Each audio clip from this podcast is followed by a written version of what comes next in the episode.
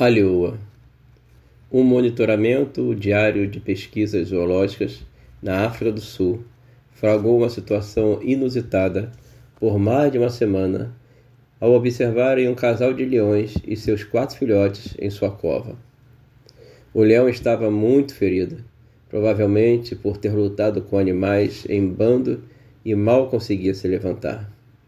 A leoa então tomou uma posição extraordinária saindo de dia para caçar, nunca muito longe de casa para vigiar a cova, e levava a caça para o leão se alimentar, juntamente com seus filhotes, que ainda amamentavam, e à noite, na maioria delas, defendia seu companheiro ferido do ataque das hienas, suas maiores inimigas, e que agiam em bando, atraídas pela fragilidade do leão ferido, que nada podia fazer a não ser rugir fracamente.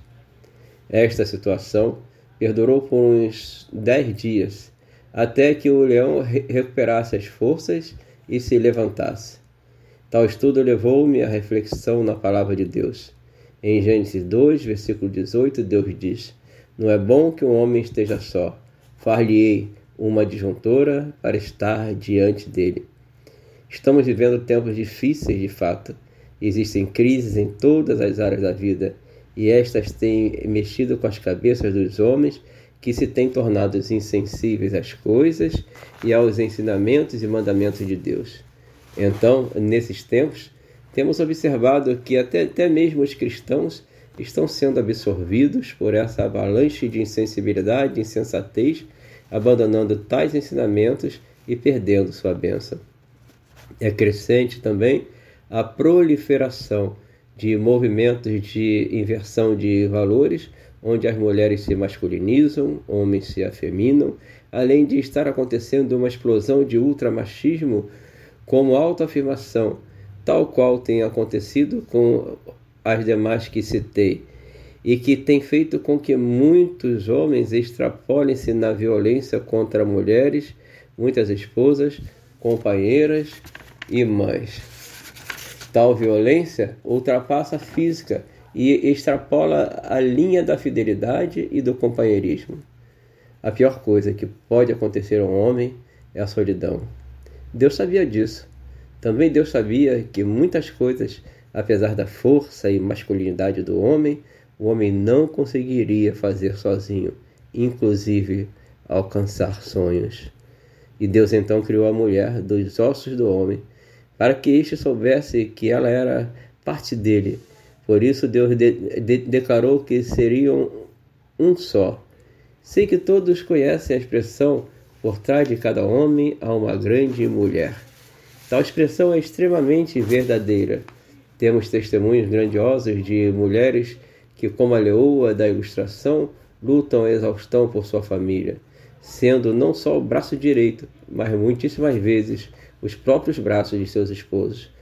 Mulheres que não se furtam em pegar enxadas, pás e virar massa de concreto para ajudar na construção de sua casa. Mulheres que em dupla jornada trabalham fora e cuidam da casa e dos filhos com grande esmero. Mulheres que, na ausência ou enfermidade do esposo, assumem sozinhas a responsabilidade do lar e batalham até caírem exaustas, verdadeiras leoas, na defesa de sua família contra as hienas da vida. Como podem então homens, e notadamente homens cristãos, não valorizarem suas esposas, esquecendo-se do, do papel de ajudadora que exercem e hoje papéis ainda mais relevantes? Jamais em qualquer filme vi leões caçando sozinhos as leoas sempre estão juntas, assim também as, as mulheres de Deus, criadas para serem osso dos ossos dos homens, colunas do material, do espiritual e muitas vezes são ela o nosso espinhaço. Falo o que falo por conhecimento de causa. Na minha vida tem uma leoa braba que muitas vezes morde até mesmo a mim, mas nunca me deixou só e sempre lutou por mim e nossos filhos. Em contrapartida, tento ser-lhe o melhor cuidador possível, o mais compreensível, o mais companheiro e o mais carinhoso.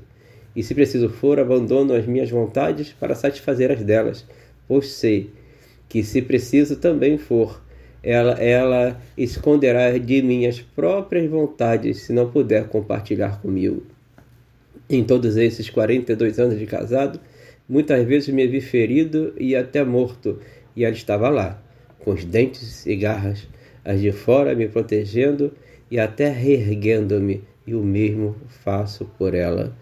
Quem nos conhece sabe. Não nos não, não somos os melhores. Não somos e nem seremos nunca melhores que ninguém. Somos crentes em Cristo e submissos à palavra de Deus e um ao outro. Homem de Deus, valorize e proteja sua esposa.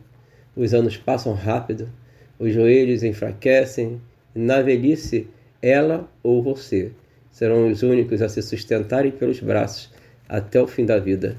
Divergências existem e têm que existir para que nos desnudemos e nos conheçamos um ao outro.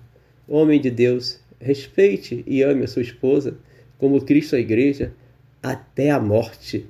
O apóstolo já nos diz, dizia na sua palavra, para tê-las como a parte mais frágil. Mas querem saber? Sem elas, os mais frágeis somos nós. Graça e paz. Bispo Luiz Taburro, Ministério Cristo Vive em Bacaxá.